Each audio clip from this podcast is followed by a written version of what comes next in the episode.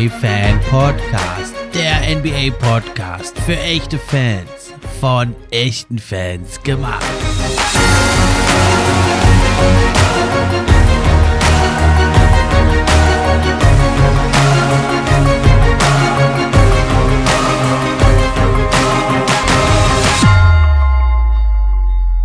Frohes neues Jahr an alle NBA-Fans da draußen. Wünscht euch euer Steffen vom NBA-Fan Podcast. Ich hoffe, ihr habt die Weihnachtsfeiertage gut genutzt und schön gefeiert und seid auch gut ins neue Jahr gekommen. Und ja, 2023 erwartet uns ja einiges in Sachen NBA Basketball und auch die Basketball-WM in den Philippinen findet statt. Das wird natürlich auch eine Highlight. Team USA hat ja seinen vorläufigen Kader schon bekannt gegeben, sind natürlich der Top-Favorit darauf. Und auch am 20. Dezember schon hat das All-Star-Voting begonnen. Das ist eins meiner zwei Themen, die ich euch heute bringen will. Aber vor allem natürlich sind es die Top 5 Center. Sehr, sehr spannend. Center ist ja eine Position, die lange, lange die NBA dominiert hat. Das fing schon an ganz früher in den 50er Jahren mit George Meeken, wegen dem sie ja die Zone vergrößert haben. Will Chamberlain, wegen dem sie die Zone noch mehr vergrößert haben. Bill Russell, Hakim the Dream Olajuwon, wie sie alle hießen, Shaquille O'Neal und so weiter und so fort. Ja, und dann kam ja die moderne Ära der NBA, Spaced Out Ära wird sie ja genannt.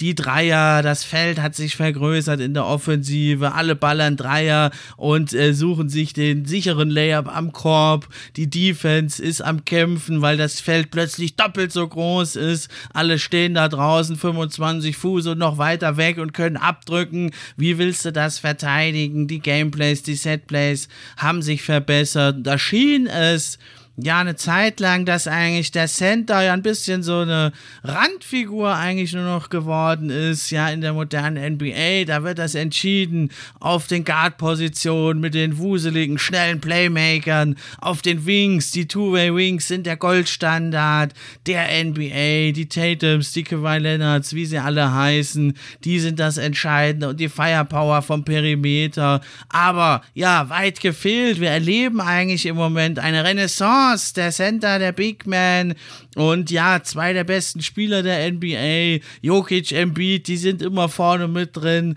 im Center-Rennen und die verkörpern eben die neuen Center oder auch ein Bam Adebayo. Ja, den kannst du fast gegen jeden switchen. Der Center, der kann jetzt nicht mehr nur noch am Korb rumlungern. Gibt es natürlich auch noch mal ein paar Spezialisten in der Drop-Coverage, ja, wie ein Brook Lopez, ein Rudy Gobert, wie sie eben heißen. Ja, aber der moderne Center ist eigentlich, ja, der, der Draymond Green, ja, ein bisschen, äh, die Größe ist gar nicht mal das Entscheidende, aber wenn du groß bist, natürlich super, aber schnell auf den Beinen musst du sein. Du kannst schon gerne am Korb lauern, aber dann musst du als Help Defender blitzartig herumspringen, lange Spannweite ist da vonnöten, schnelle Beine, ein hoher IQ, ja, und auch wie die ganze NBA haben die Center sich da angepasst? Und es gibt ein paar wirklich Jahrhunderttalente. Und ja, viele können auch von draußen von der Dreier-Range treffen, zumindest in der Corner, aber auch mal von sonst wo. Aber natürlich auch in der Midrange sind viele der modernen Center zu Hause. Sie haben sich ihr Arsenal wirklich nochmal vergrößert. Es gibt Highflyer, Rimrunner, aber eben auch die Center, wie auf allen anderen Positionen, ist so talentiert und das Skillset so vielseitig wie noch nie in der NBA. Und das zeigt ja hier gleich die Diskussion, die auch um Center hier stattfinden wird. Also viel Spaß mit der neuen Episode. Wenn euch der Podcast gefällt, dann könnt ihr ihn supporten. Zum einen über Steady HQ gibt es verschiedene Packages zur Auswahl.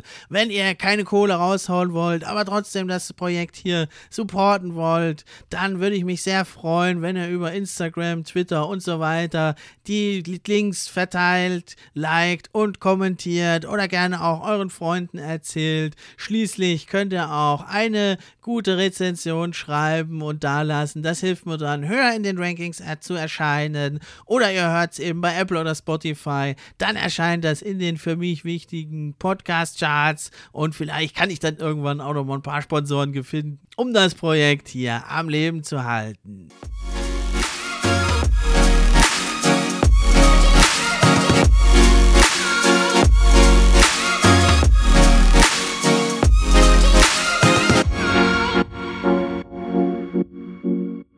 Ja, und bevor wir weitermachen mit den Top 5 Centern, wollte ich euch nochmal meine Tipps, äh, meine Prognosen sagen, kurz zum All-Star Voting. Das hat ja am 20. Dezember begonnen. Heute stelle ich euch nochmal kurz meine Picks zum jetzigen Zeitpunkt kurz vor. Wir machen natürlich so in drei, vier Wochen, wenn es dann ernst wird, wenn es aufs All-Star Game zugeht, dann machen wir natürlich nochmal eine ausführlichere Episode ja, so in drei, vier Wochen, am 23. Februar ist das All-Star-Game, ja, und dann so zwei Wochen vorher, kurz bevor dann die Starter auch äh, bekannt gegeben werden. Da werden wir dann nochmal ausführlicher reingehen. Jetzt nochmal kurz meine Tipps. Also für mich gesetzt im Backcourt ist Donovan Mitchell. Der spielt einfach eine herausragende Saison. Fast 30 Punkte im Schnitt.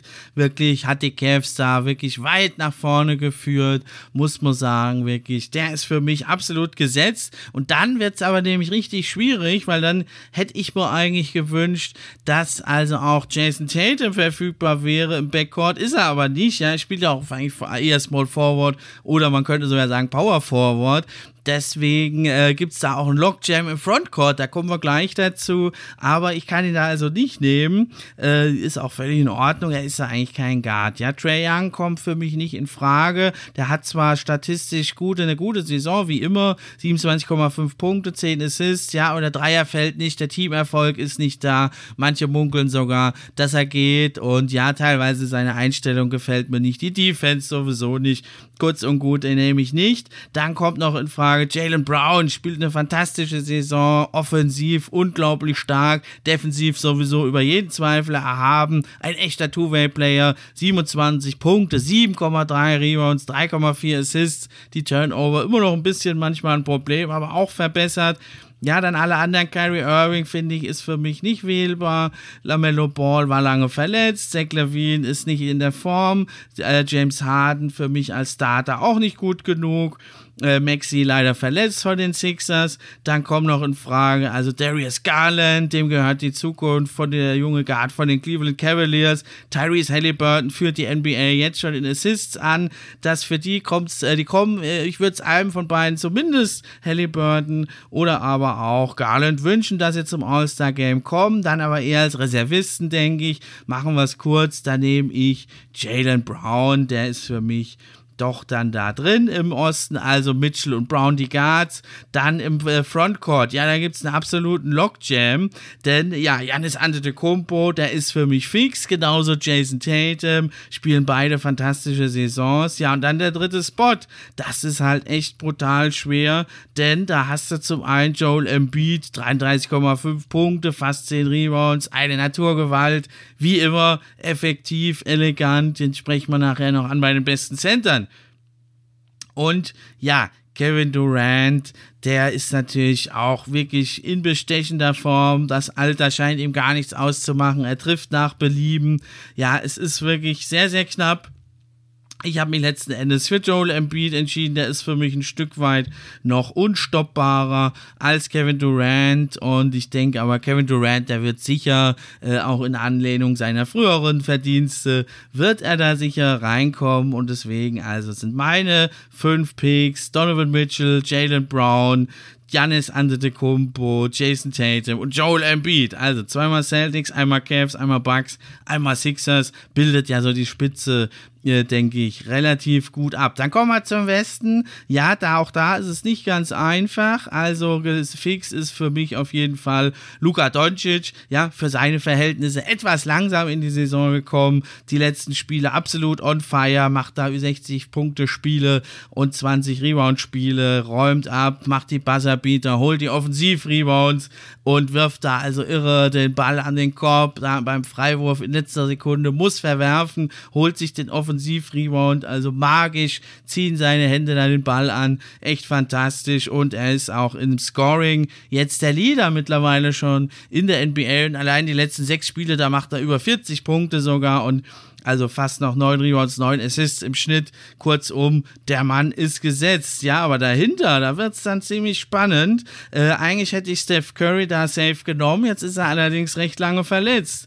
Dann kommen für mich in Frage entweder Shea Gilgis Alexander oder Dame Lillard, der allerdings auch einige Spiele pausiert hat, und Jamorant. Dann ist es im Prinzip ein Kopf-an-Kopf-Rennen. Booker ja jetzt auch verletzt, deswegen als Starter würde ich ihn nicht nehmen. Anthony Edwards könnte man auch noch erwähnen, aber der ist für mich ein bisschen noch hinten dran. So läuft es im Endeffekt raus auf Shakelgis Alexander oder Ja Morant. Da muss ich sagen, vom Scoring Shakelgis Alexander, obwohl er keinen Dreier hat äh, oder nicht keinen guten Dreier hat, also wirklich absolut krass, wie der da in der Midrange und ja im Gewühle, im Getümmel in der Mitte da wirklich mit Fakes und Tricks seinen Wurf sich kreiert. 30 Punkte macht der Kerl und das bei den Thunder, da gibt es kaum einen zweiten 10-Punkte-Scorer neben ihm. Absolut genial. Und das Gegenstück ist der Ja Morant, der da durch die Luft, die Lüfte segelt die Dinger raushaut, wie ein Irrer.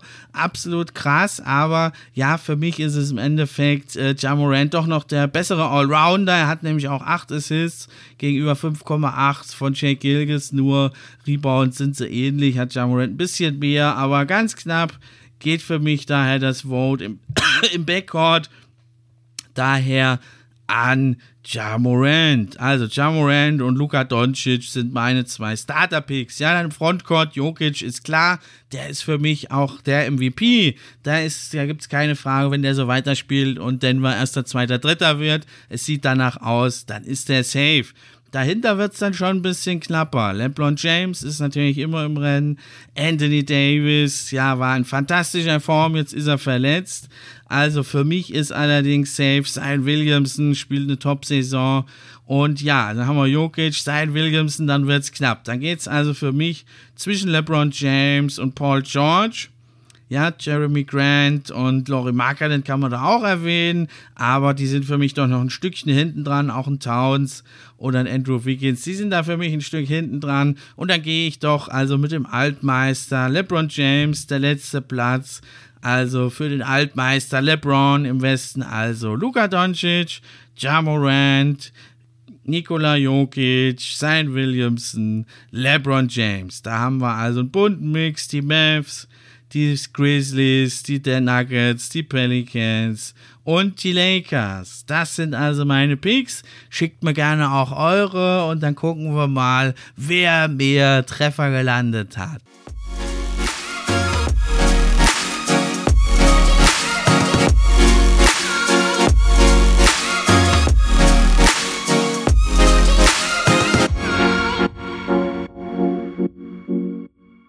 Okay, jetzt kommen wir also zu den Top 5 Centern. Diese Position, wenn ihr euch die Top 5 der anderen Positionen anhören wollt, das ist zum einen die Episode 92, die Point Guards, dann Episode 95, die Shooting Guards, Episode 100, die Small Forwards, Episode 102 sind die Power Forwards. Und jetzt eben Episode 105, dann die Point, äh, die Point Guard, sage ich. Die Center. Ja, und da muss man wirklich sagen, äh, die Top 4 waren mir relativ schnell klar. Dann habe ich wieder ein bisschen Statistiken wälzen müssen und mir ein paar Spiele noch angeguckt.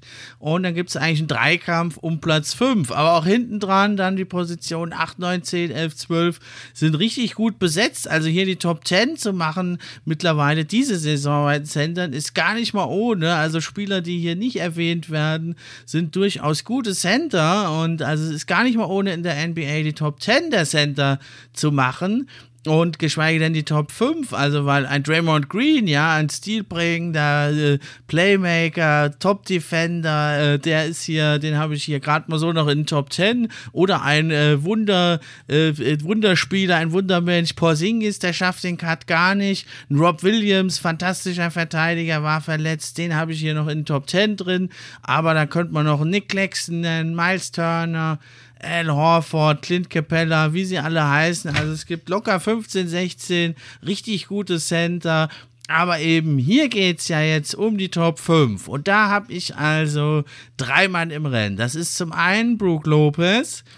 Dann haben wir von, äh, von den Minnesota Timberwolves Rudy Gobert und von den Phoenix Suns DeAndre Ayton. Wenn wir also mal schauen, ja, vor allem beim Defensive Rating, das ist eben heutzutage wirklich ein Trademark der Center, außer eine Ausnahme eigentlich oder zwei, sind das vor allem Spieler, die in der Defensive als defensiver Anker ihre Stärken haben. Und da hat natürlich Brook Lopez hier die besten Karten in dieser Hinsicht von diesen drei Spielern, weil seine Milwaukee Bucks, die stehen beim Defensive Rating auf Platz 4, nur 0,4 Punkte entfernt von Platz 1. Das ist also echt eine Top-Defense, die er da anführt aber eben auch die Phoenix Suns brauchen sich nicht zu verstecken. Sie liegen mit 13 auf Platz 13 im Mittelfeld und äh, Gobert mit seinen Timberwolves gleich auf. Also Aiton und äh, Gobert führen gleich starke Defensiven an. Brook Lopez eine etwas bessere Defensive.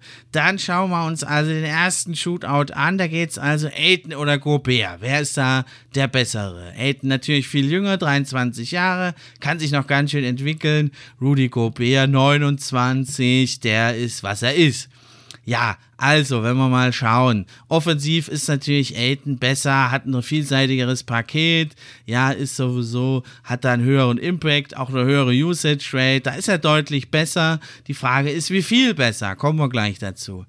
Defensiv, da ist ganz klar Gobert natürlich der bessere Mann. Schauen wir uns mal die reinen Counting Stats an. Da die Punkte pro Spiel, Aiden 17,5 gegenüber Gobert 13,4 ist klar, geht also an Aiden. Er hat auch ein paar Turnover mehr. Das ist allerdings, spielt nicht so die große Rolle beiden Blocks liegen sie auch dicht beieinander. Aiden 0,8 Blocks pro Spiel, Gobert 1,3. Die Assists auch nicht der Rede wert. Aiden hat 1,9, Gobert 0,9. Liegt aber eben auch daran, dass eben Aiden eine höhere Usage Rate hat. Ja, Rebounds, da hat Gobert leicht die Nase vorne, 11,7 gegenüber 9,4 von Aiden.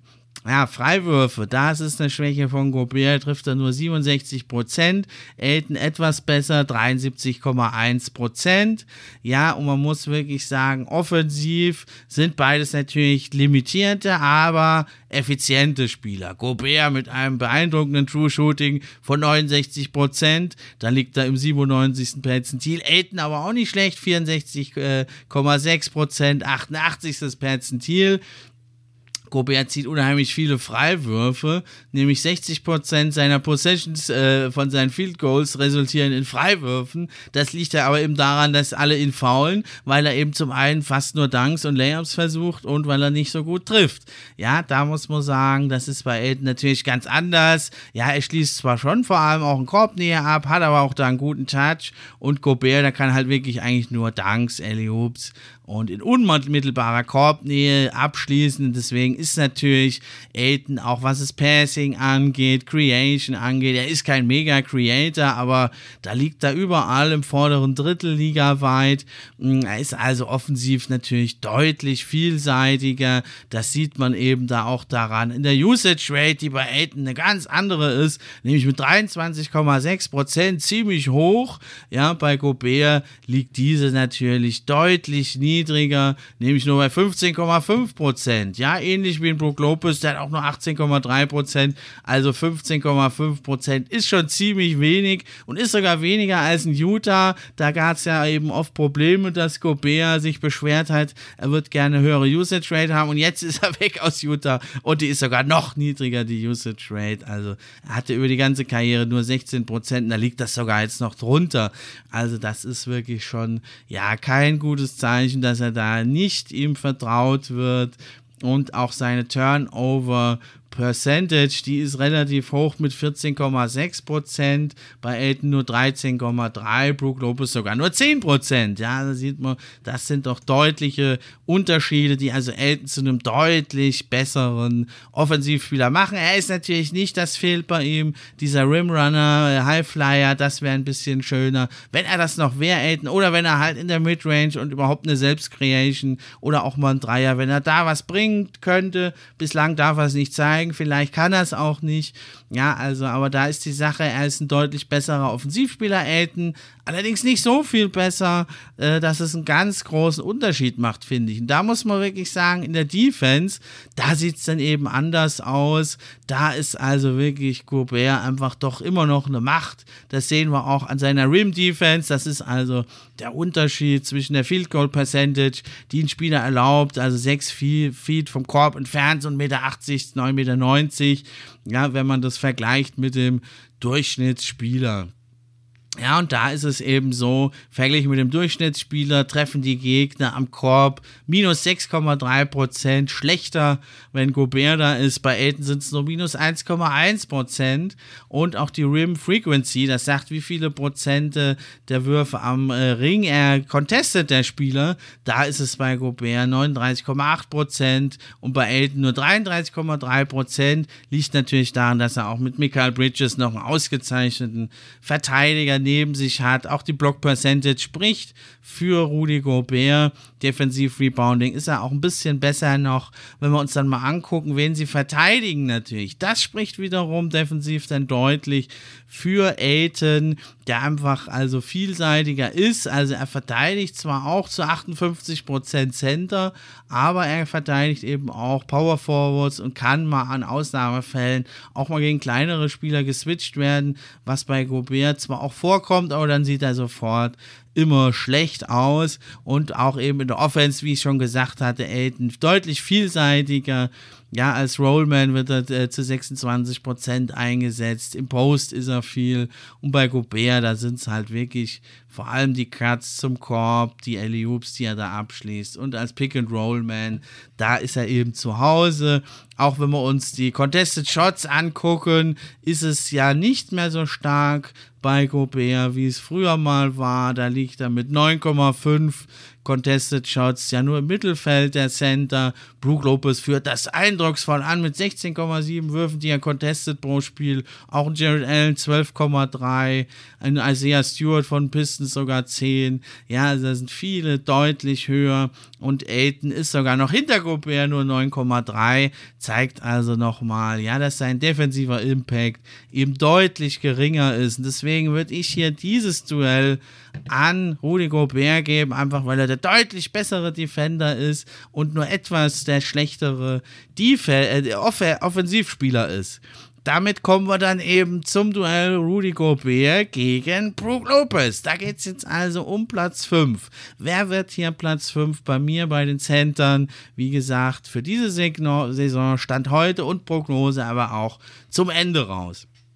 Da muss man sagen, ja, was jetzt äh, für, für Aiden galt, dass er ein deutlich besserer Offensivspieler ist, das gilt jetzt für Brook Lopez eher nicht. Er ist zwar deutlich vielseitiger, er hat auch ein sehr gutes True Shooting von 62,6 Prozent, aber er ist eben nicht mehr, er war zwischendurch mal ein paar Jahre, war er nämlich ja so der, der Splash Mountain, hat er sich sogar diesen Spitznamen gegeben. Da hat er also gut getroffen. Diese Saison äh, hält er sich da etwas mehr zurück, trifft jetzt aber, nachdem er sehr, sehr rostig reinkam, ja, war ja auch lange verletzt, ist jetzt wieder zu alter Form gekommen und da trifft er doch jetzt richtig gute 38,4 Prozent, ja, wieder so ein bisschen Splash Mountain zurück bei fünf Versuchen. Also er macht fast zwei Dreier pro Spiel.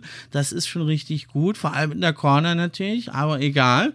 Und auch vor allem seine Freiwürfe, die trifft er mit 80 Prozent. Er geht allerdings nur zweimal pro Spiel an die Linie, kann man also ein Stück weit vernachlässigen. Ja, Gobert, geht 4,8 Mal an die Linie, trifft aber eben viel, viel schlechter, nur 67 Prozent. Insgesamt neben die beiden sich da nicht viel. Aber eben Go äh, Gobert ist halt natürlich nur am Rim zu gebrauchen. Und natürlich Brook Lopez, der kann auch aus der Dreier-Range treffen.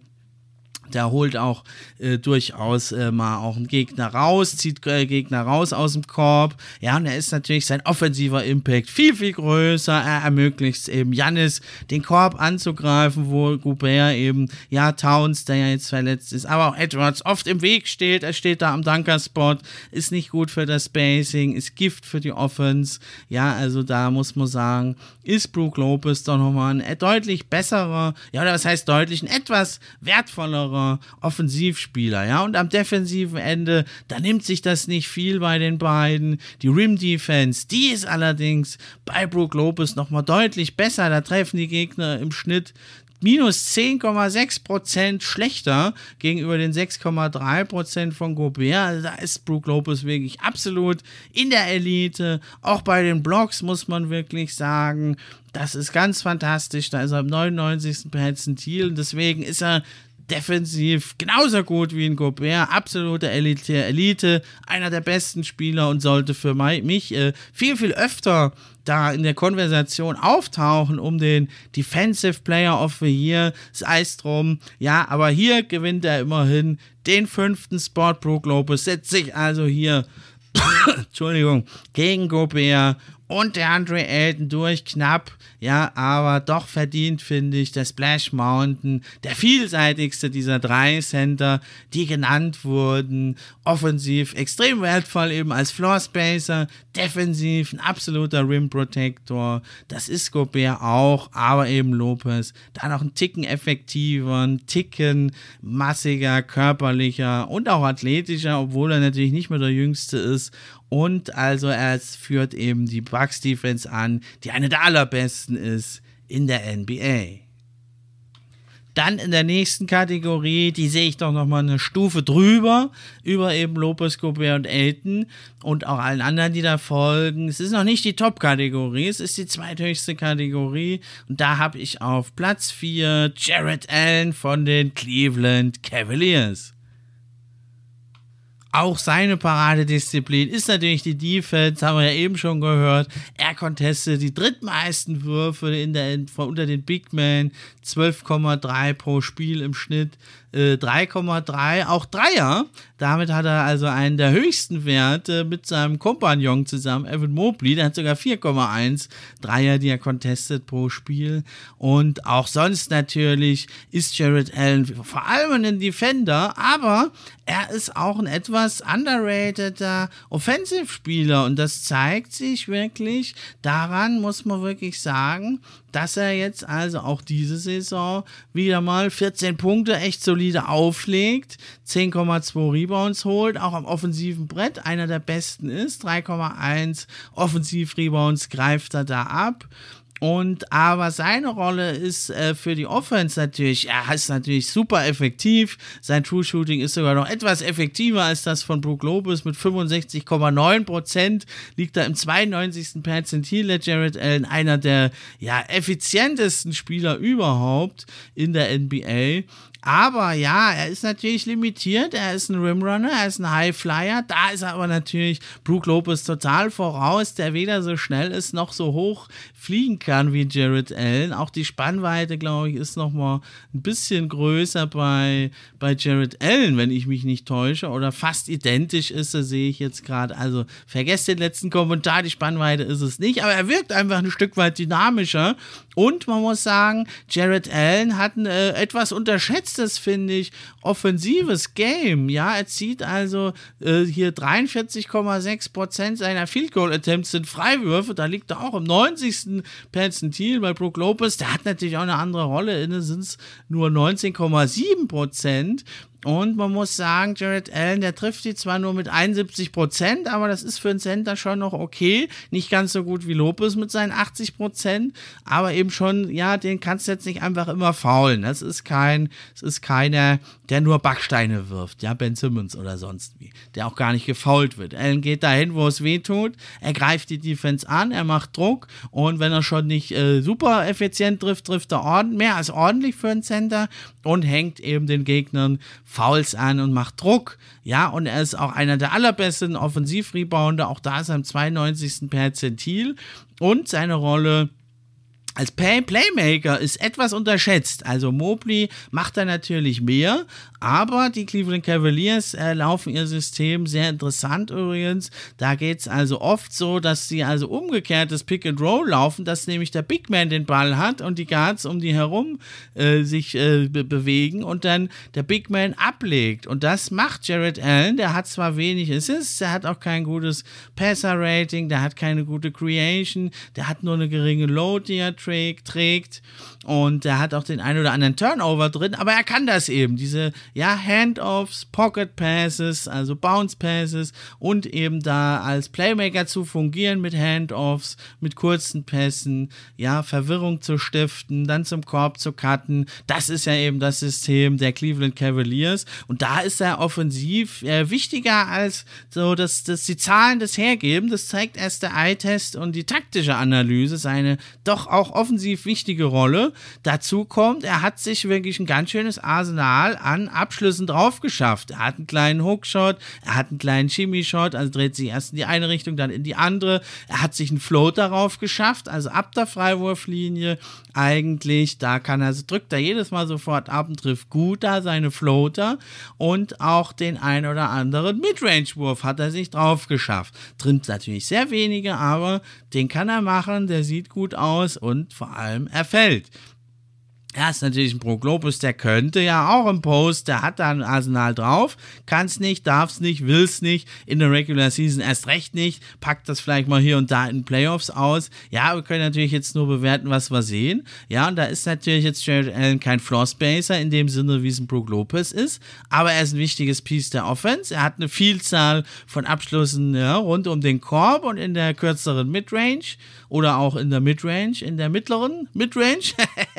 und ja, ist dadurch auch durch das Passing, was er die Rolle da drin hat, ein wichtiger Spieler der Offense. Das macht ihn ja sogar etwas wertvoller, als es eben der gute Brook Lopez ist in der Offense. Und in der Defense, ja, da nimmt sich das nichts bei den beiden. Die sind absolut elitär. Ja, das äh, Re äh, Defensive Rebounding, da ist Jared Allen viel besser eben. Aufgrund seiner Athletik ist er im 94. Perzentil. Lopez holt ja nicht so viel Rebounds, aber der boxt aus, was auch extrem wichtig ist. Deswegen liegt er aber, greift er selber halt nicht so viele Rebounds, aber die anderen. Janis hat das oft gesagt, wie wichtig Brook Lopez ist. Eben, der boxt aus aus, der macht seinen Gegner weg oder sogar mehrere hält er weg und dann können die Mitspieler die Rebounds greifen. Selber ist er aber nur im 52. Perzentil. Dafür ist er halt besser in der Rim Defense. 10,6% treffen die Gegner ja da schlechter, hatte ich schon gesagt, bei Jared Allen, aber auch gute 6,3 Prozent. Und man muss sich ja auch vor Augen halten, der spielt ja im Verbund eben mit Evan Mobley, das sind ja die Twin Tower und die machen die Zone total zu und nicht das so, nee, um, und nicht umsonst ist also auch die Defense der Cleveland Cavaliers sogar noch ein bisschen besser als die der Milwaukee Bucks. Das kann sich über die Saison noch ausgehen, aber die ist mindestens auf Augenhöhe, wenn nicht sogar noch besser. Und das absolute Prunkstück eben der Cleveland Cavaliers. Ja, vom Switchen her ist Jared Allen da, genau wie in Brook Lopez, nicht wirklich switchbar. Und äh, ja, äh, das, das ist kaum, dafür ist er zu langsam. Dafür haben sie Evan Mobley, der dann switcht. Allen, der muss dann doch eher die Drop Coverage machen. Und da wechselt er sich ja sehr gut ab mit Mobley. Also da ist Jared Allen, ja, also zu 22 Prozent verteidigt er auch mal Power Forward, aber Small Forwards dann kaum und Guards auch. Da ist er zu langsam, da wird er gebaked. Das können sie sich nicht erlauben. Aber bisher können sie das ja gut kaschieren. Die Cleveland Cavaliers, da sie ja mit Garland und Mitchell äh, zwei Guards haben, die also ja defensiv nicht gut sind. Aber ja, eben durch diese Twin Towers können sie das da ausgleichen und ja, eben sehen wir das also auch. Jared Allen, ja, hat also wirklich einen mega Fortschritt gemacht. Er ist ja erst 24, vielleicht kann er sogar noch äh, seine Range noch vergrößern von der Midrange in die Dreier-Range. Auch ein Pro Globus hat das ja erst in hohen Jahren gemacht. Ja, und Jared Allen, der, ich habe es ihm eigentlich nicht zugetraut, aber mittlerweile muss ich sagen, der Wurf aus der Midrange, der sieht sweet aus. Und warum nicht äh, das noch äh, hinkriegen? Ne? Das muss er natürlich mal in der Offseason rangehen. Und dann kann er eben da seine 14 Punkte, 10 Rebounds. Klingt jetzt erstmal nicht so spektakulär, aber eben in ganz, ganz vielen Hustle-Stats ist er eben auch vorne mit dabei, der Jared Allen. Und deswegen ist er hier ganz klar mein Platz 4. Vor ihm steht aber noch deutlich auch in der Kategorie eben unter den Superstars steht Bam Adebayo von den Miami Heat. Mein Top 3 Center. Ja, auch Bam Adebayo, den kennt man in erster Linie als ein Defender, da kommen wir gleich dazu. Aber er ist auch ein, ja, ziemlich unterschätzter Offensivspieler. Das finde ich, sieht man daran zum einen, dass er jede Saison in seiner Karriere seinen Punkteschnitt gesteigert hat und dass er trotzdem super effizient geblieben ist. Also als er in die NBA kam 2017, da hat er nur 6,9 Punkte gemacht. Dann waren es 2020, waren es schon 15,9. Letzte Saison 19,1 Punkte und die hat er jetzt nochmal gesteigert auf 21,5 für einen Center. Echt gut. Die Rebounds hat er gehalten bei 10, 3,2 Assists. Er ist für einen Big Man ein relativ guter Assistgeber und das alles bei einer super äh, Field Goal Percentage, immer noch 53,9 Prozent, etwas gesunken im Vergleich zur letzten Saison, 55,7. In früheren Saisons war es sogar noch höher. Das liegt aber daran, dass er da eben nur Abschlüsse nah am Korb genommen hat. Die nimmt man natürlich, trifft man natürlich besser. Aber er hat jetzt sein Game erweitert. Aber er ist auch einer, der relativ gut an die Freiwurflinie kommt. Letzte Saison 6,1, jetzt noch 5,6. Auch das liegt ein bisschen daran, dass er jetzt mehr Jumpshots nimmt. Aber wenn er an die Linie kommt, 5,6 ist nicht wenig, dann trifft er die richtig gut, nämlich mit 83,1 Prozent. Ja, das zeigt sich also wirklich, dass er bei den Advanced Stats weiterhin super gut ist. Letzte Saison hatte er sogar ein True Shooting von 60,7 Prozent. Jetzt auch noch 59,5 Prozent. Super gut, also 2-3 Prozent über dem Ligaschnitt. Und man muss sagen, seine Usage Rate ist auch gestiegen. Die ist mit 26,7 Prozent ziemlich hoch für einen Center. Da sieht man, dass er also offensiv eine wichtige Rolle spielt. Er ist weiterhin ein guter Offensiv-Rebounder. 8,6 Prozent ist da seine Rate. Auch konstant geblieben ist, ist er also vorne gut mit dabei. Und vor allem seine Wurfauswahl, die ist also unter den Centern auch richtig elitär. Wenn man mal schaut nach verschiedenen Zonen in der Restricted Area, da ist er wirklich vorne mit dabei. Ja, wenn er ganz nah am Korb in der Restricted Area, wo man also als Defensivspieler dann eh nicht mehr hingehen kann, da nimmt, ist er also auf Platz 6 äh, nee, Platz 7, ligaweit, 6,1 Abschlüsse nimmt er da pro Spiel, trifft die also auch mit 70 Prozent richtig gut. Also da ist dann, sind dann nur noch wirklich Jokic ist besser, 73 Prozent, Anthony Davis 78 Prozent, Embiid 72,8 Prozent. Aber dahinter, da kommt dann eben schon Bam Adebayo. Und da muss man sagen, auch in der Paint, in den Non-Restricted, also ein Stückchen weiter hinten, da ist es dann so, da ist er zu Hause, da hat er, nimmt er 7,4 Abschlüsse, das sind die meisten. Ja, der nächste ist dann erst Jokic mit 5,3.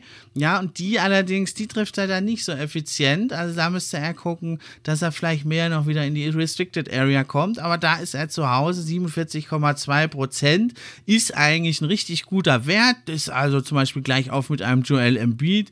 Ja, oben drüber sind dann halt, ist dann eigentlich nur noch wirklich ein Jokic, ja, mit 60,9 Prozent oder auch ein Elton 49,1 Prozent, etwas höher als Bam, aber der ist da vorne mit dabei. Da muss man wirklich sagen. Und bei der Midrange, da gibt es dann einen ziemlichen Drop-Off.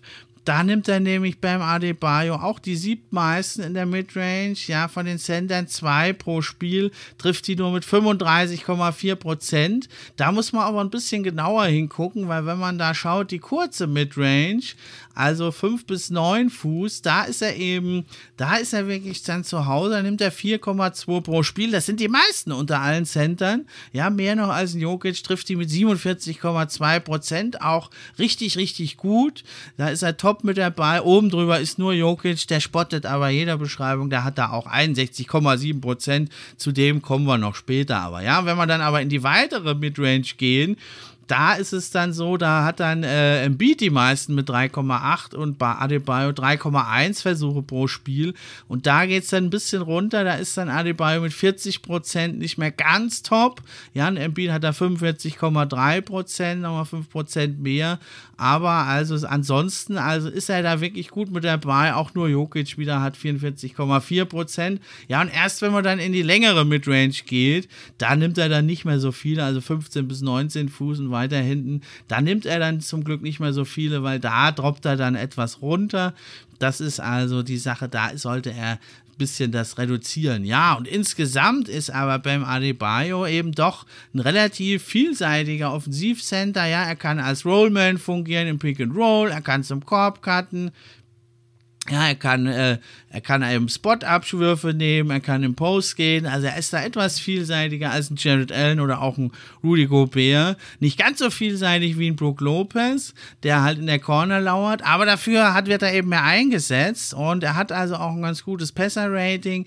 Äh, viel läuft da über ihn, eben an der Birne. Es ist jetzt nicht unbedingt immer die Assists, die er da macht, aber ja, seine Load ist relativ hoch. Da ist er im 75. Perzentil offensiv und auch seine Box Creation, also ja, eine pro 100 Zahl, äh, wie viel äh, ja, offene Würfe man kreiert für seine Teammates. Da ist er im 58. Perzentil, das ist für ein Center, also äh, außerhalb von Jokic, ja, ist das richtig, richtig gut und er ist einer der besten Playmaking Big Men, deswegen ist er sehr weit oben hier und das wird gerne mal übersehen bei ihm. Also er ist effizient, er ist relativ vielseitig, schließt nah am Korb ab und ein bisschen weiter entfernt davon, aber natürlich seine Paradedisziplin Berlin ist die Defense und die Miami Heat natürlich immer eine der besten Defensiven der Liga.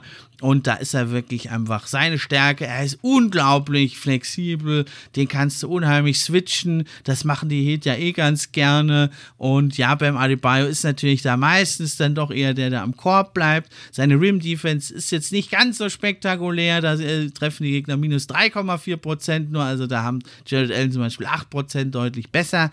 Ja, aber er ist eben sehr, sehr vielseitig. Man kann ihn switchen. Er ist wirklich der Anker einer starken Heat-Defense. Und er ist also wirklich vielseitig. Vor allem natürlich verteidigt er Center über die Hälfte seiner Possessions. Da verteidigt er die Center. Aber er kann eben auch Power Forwards oder zur Not mal gegen die Small Forwards switchen. Ja, gegen die Guards. Äh, relativ selten. Aber auch da, wenn es jetzt nicht die allergrößten Kings sind auf der Guard-Position, sieht er gut aus. Er macht das richtig, richtig gut. Und er ist für mich immer noch ein unterschätzter Spieler. Ich hatte ihn letzte Saison eigentlich sogar als mein Defensive Player of the Year. Er hat auch viele Stimmen bekommen, also ganz so falsch lag ich da nicht. Marcus Smart wurde es eben. Aber auch diese Saison für die Heat läuft es ja noch nicht ganz so gut. Allerdings sind sie zuletzt ziemlich aufgekommen, muss man doch sagen.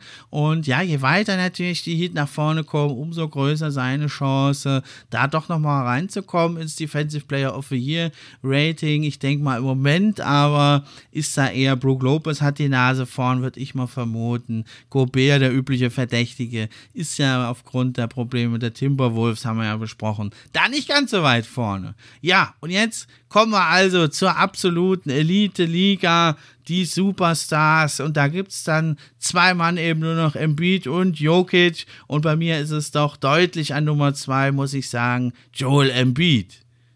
Damit ist natürlich klar, dass ich Jokic auf 1 habe. Also es ist wirklich ein Kopf-an-Kopf-Rennen. Das liegt aber vor allem daran, dass Jokic ja eine unglaublich effektive Saison spielt. Viele Experten meinen sogar, dass es die beste offensive Regular Season aller Zeiten in der NBA ist. Ich denke, das ist möglich. Ich würde es aber gerne erstmal abwarten. Lass uns die Saison erstmal fertig spielen und ihn dann diskutieren. Es ist aber klar, Jokic ist ein Alltime great Allerdings hat er auch einen ziemlichen Druck und äh, jetzt aber zu liefern. Er war zwar schon einmal in den Conference Finals mit den Nuggets. Jetzt hat er sie dann ja zweimal mehr oder weniger äh, mit einem äh, absolut Trümmerkader in die Playoffs geführt, was eine mega krasse Leistung ist, was seinen Impact einfach deutlich macht auch. Er ist zweimal MVP. Jetzt hat er aber den Druck, jetzt ist das Team am Start. Sie spielen vorne mit. Jetzt muss wirklich mal Conference Finals, Finals, das muss kommen oder eben der Titel. Das gleiche gilt aber eben für Joel Embiid, denn auch der hat einen ziemlichen Druck äh, und Harden, wer weiß, wo er hingeht. Er sagt jetzt schon, vielleicht gehe ich wieder nach Houston. Also für beide drückt's. Beide haben ein gutes Team. Beide haben aus verschiedenen Gründen bisher noch nicht allzu viel reißen können in den Playoffs. Embiid war oft verletzt. Jokic hatte viele Verletzungen. Der Mitspieler, der ist selber nie verletzt. Und beide dominieren die Center-Position, jeder auf seine Art. Joel Embiid ist einfach eine Naturgewalt, er ist nicht zu stoppen, er hat die Power, er hat die Kraft, aber er ist auch leichtfüßig, tänzelt er durch die Zone, kann sich da drehen, Spin-Moves, ist einfach eine Augenweide. Diesen beiden extra Spielern wirklich zuzuschauen und beide sind wirklich unglaublich effektiv. Joel Embiid hat ein True Shooting von 63,8% das Beste seiner Karriere im 87 60. Perzentil liegt er da. Und jetzt haltet euch fest, da liegt er aber fünf, fünf, fünf Prozent sage und schreibe hinter Nikola Jokic, der da die Liga fast anführt in der Effizienz. Einfach unglaublich, was der Typ macht. Und äh, da kann selbst Joel Embiid nur mit den Ohren schlackern. Und einer der Gründe, warum er hinter eben Jokic steht. Schauen wir uns erstmal die Counting Stats an. Da ist natürlich das Scoring, was das Scoring angeht. Da hat Joel Embiid deutlich die Nase vorn. 33,5 Punkte pro Spiel ist der Oberhammer. Und äh, da hat Jokic 25,6, etwas weniger als letzte Saison. Der hält sich halt hier und da mal zurück. Aber eben, wenn ihr die Effektivität euch anguckt, Joel Embiid 53,2% Field Goal, richtig gut. Aber eben da auch 8% mehr, Jokic 61,5 und das zieht sich wirklich durch jede Zone. Das ist unglaublich, wenn man sich die Restricted Area anguckt. Ja, da hat Joel Embiid die drittmeisten Versuche, sieben Stück. Jokic 6,5. Da hat ein Embiid fantastische 72,8. Aber auch da dreht ihm Jokic die lange Nase 73,3. Naja, kein großer Unterschied. Geh mal in die, in die Independent Non-Restricted Area. Da hat Jokic mit 5,3 die zweitmeisten, Embiid die viertmeisten mit 4,7. Da hat Embiid richtig gute 47 Prozent, braucht sich da vor niemanden zu verstecken. Nur ein Posingis und ein Aitner haben mehr und aber eben auch ein Jokic und der hat da eben mal satte 14 Prozent Prozent mehr, der liegt da nämlich bei 61 Prozent. Das ist einfach unglaublich. Und wenn wir in die Midrange gehen, ja, also alle Daten unter Centern, ja, nicht in der Liga gesamt, da nimmt Embiid 6,3, die meisten unter den Centern 45,8 Prozent. Das zieht da seine Quote ein bisschen runter. Dann nimmt Jokic nämlich nur 1,5, da ist er nur so gerade so in den Top 10. Aber auch da 54,9 Prozent. Ja, absoluter Wahnsinn. Und auch die Dreier trifft er ein bisschen besser mit 35,4 gegenüber den 34,1 Prozent von Jokic. Was natürlich für Embiid noch spricht, ist die Freiwurflinie. Da kommt er ran wie kein anderer. 11,6 Mal pro Spiel. Das zeigt schon, was für ein Monster er ist. Er ist nur mit Foul zu stoppen stoppen. Aber Jokic eben auch, ja, und er zieht nicht so viele Fouls, der macht es mehr mit Finesse, nicht mit Kraft und Power, sondern der macht es mit Finesse. Da kommt er eben nur 6,7 an die Freiwurflinie, der Jokic, trifft die aber mit 81,2% super. Embiid sogar noch besser, 85,3% bei den Rebounds nimmt sich's nichts. Aber dann kommen wir zu den Assists. Das ist der Unterschied. Embiid auch wirklich mit guten 4,6. Das zeigt, er hat es wirklich gelernt, sich da zu verteidigen gegen die ganzen Double Teams, spielt gute Pässe raus mit Harden natürlich und äh, Harris, deine Tobias Harris, der eine super Saison spielt hat er da auch tolle Abnehmer, aber das ist natürlich gar nichts gegen die Rolle von Jokic. Der hat 9,5 Assists, ist fast top in der Liga, nur Halliburton und Trey Young sind da besser. Und das ist ja als Center, er ist der Point Guard Center, das ist das Unglaubliche, ja, Joel Embiid, durch den läuft die Offense, der ist der Scorer, der ist der Powerman. Und dann kann er auch mal ablegen, aber Jokic, der macht seine Mitspieler besser, der macht sie alle besser, die spielen alle die Karrieren, ihre Saisons ihres Lebens, wenn sie mit ihm spielen. Aaron Gordon ist ein super effektiver Typ, der kriegt da die übers halbe Feld die, die die äh, Dunking-Pässe serviert von Jokic, durch die Beine gespielt mit einem Lächeln und mit einer Hand und was weiß ich was alles. Das ist unglaublich. Da muss man einfach mal die, den, den fünf, sagen wir mal, den fünft oder äh, sechs besten Pass von Jokic in einem beliebigen Spiel nehmen. Das wäre für andere Spieler der beste Pass ihrer Karriere wahrscheinlich. Und das als ein, ja, fast sieben Fuß großer Center mit 284 Pfund ist er auch nicht gerade leicht. Ja, und das ist wirklich einfach unglaublich. Und wie man ihn da einsetzen kann, das ist also wirklich krass, der Jokic, wie er da spielt. Das ist wirklich das, was ihn nochmal heraushebt und ihn offensiv einfach auf so ein krass hohes Level hebt. Da muss man wirklich sagen, obwohl natürlich Embiid der klar bessere Defender ist, aber gegen diese Creation Load und dieses Passer Rating, der hat also ein Passer Rating im, da ist er im 98. Perzentil der Jokic und Embiid, der braucht sich da gar nicht verstecken, also vor allen anderen Spielern, vor allen anderen Centern nicht, aber der ist da gerade beim 61. Perzentil und das ist einfach so unglaublich, was Jokic da abzieht. Offensive Rebounding Equality ist sogar auch ein bisschen besser noch als die von Embiid, das wäre zu vernachlässigen. Ja, aber natürlich, klar, die Defensive, das ist was ganz anderes. Äh, und da muss man natürlich sagen, da ist Embiid zwar immer noch super stark und viel, viel besser als Jokic. Er ist einer der besten Verteidiger, einer der besten Center-Verteidiger sowieso. Aber Embiid hat ja eine sehr, sehr hohe Usage, nämlich mit 38,1% in der Offensive seine Usage so hoch wie noch nie. Letzte Saison war die schon mit 37,4% so hoch wie noch nie. Jetzt ist noch höher mit 38,1%. Da muss man sagen, die ist bei Jokic ein äh, bisschen gesunken. Da hatte er letzte Saison 32,1%. Jetzt lässt er eben Jamal Murray oder Bones Highland, wenn der mal kommt, mit ihm zusammen auf dem Court, relativ selten. Da hat er aber eine kleinere Usage, eben 28,6 Prozent. Und das hat es eben, hat's eben äh, ähm, Jokic ermöglicht, ein bisschen sich zu verbessern in der Defense. Also als er noch dicker war, der Jokic, der hat ja ziemlich abgenommen äh, bei der äh, Corona-Unterbrechung. Seitdem hat er eigentlich fast nie ein Spiel verpasst, der Jokic. Äh, auch nochmal ein Unterschied zu Embiid, der halt doch immer einige Spiele ausfällt. Das kostet ihn hier so ein bisschen noch eine Availability. Ist einfach sehr, sehr wichtig in der NBA. Wenn wenn du nicht spielst, kannst du halt nichts reißen. Ja, jedes Spiel, was der andere eigentlich mehr macht als du, hat einen höheren Impact. Ne? Und das ist auch einer der Gründe, warum Jokic hier für mich nochmal deutlich davor ist.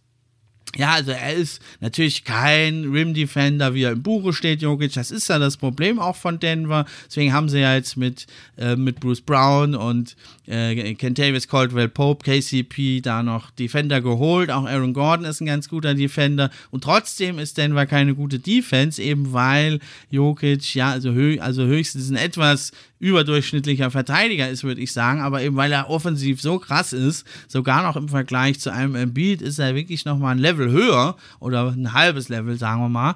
Ja, da äh, muss er gar nicht so gut sein in der Defensive und da ist er eigentlich besser, als das dann sein müsste. Ja, seine Rim-Defense natürlich, da machen die Gegner 1,4% mehr sogar als gegen den Durchschnittsverteidiger. Das ist bei Embiid besser.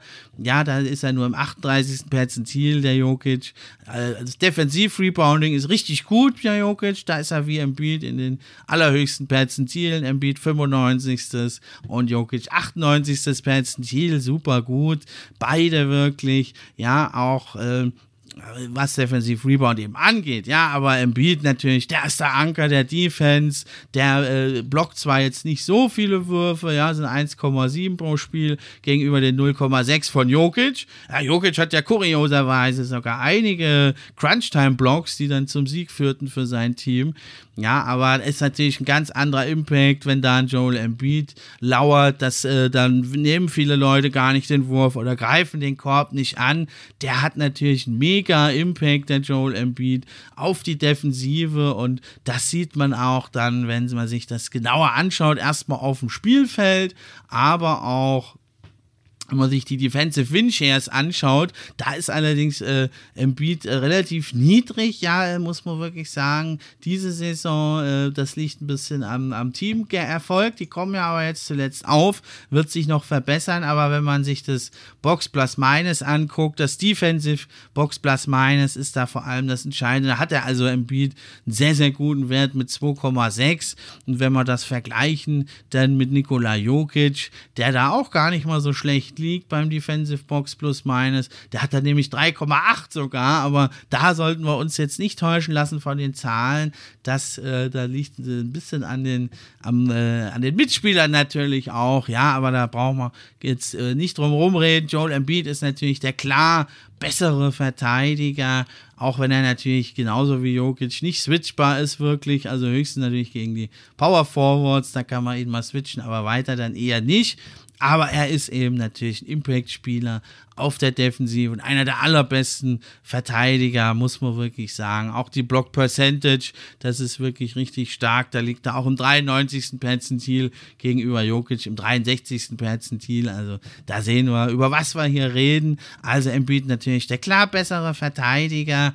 Hm, die, die Advanced Stats, das wird auch noch hochgehen. Er ist halt nicht ganz so der hohe Impact-Verteidiger wie in den letzten Jahren, weil seine offensive Rolle noch größer ist. Das wird sich dann vielleicht, wenn Maxi zurückkommt, ein Stück weit dann wieder ändern und dann kann er sich wieder mehr auf die Defense konzentrieren, aber bei Embiid, genauso wie bei Jokic, geht es eben darum, jetzt in den Playoffs zu liefern. Für Embiid geht es darum, gesund zu bleiben und äh, ja, über diese äh, magische Hürde mal zu kommen, mal in die Conference Finals einzuziehen und in die NBA Finals und für Jokic ja mindestens wieder in die Conference Finals zurückzukehren, wenn nicht sogar ja den Titel zu holen und seinen Ruf eben als Big Time Player, Big Time Center zu zementieren.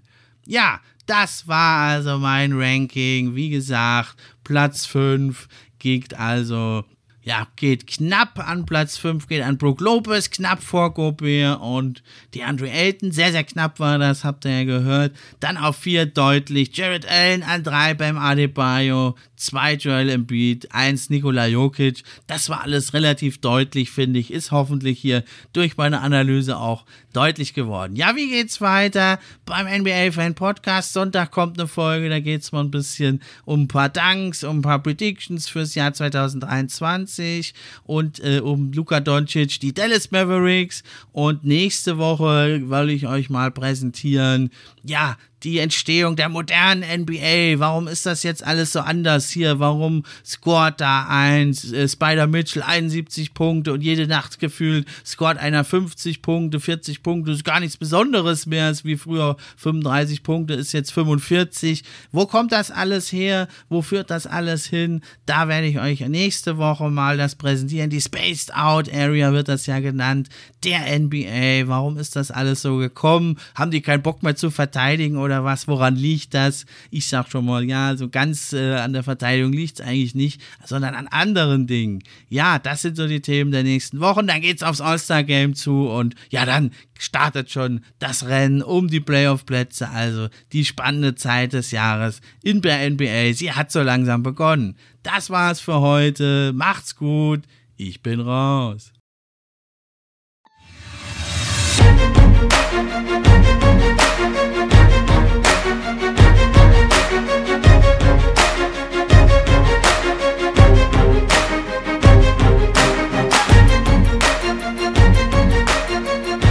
NBA Fan Podcast. Der NBA Podcast für echte Fans. Von echten Fans gemacht.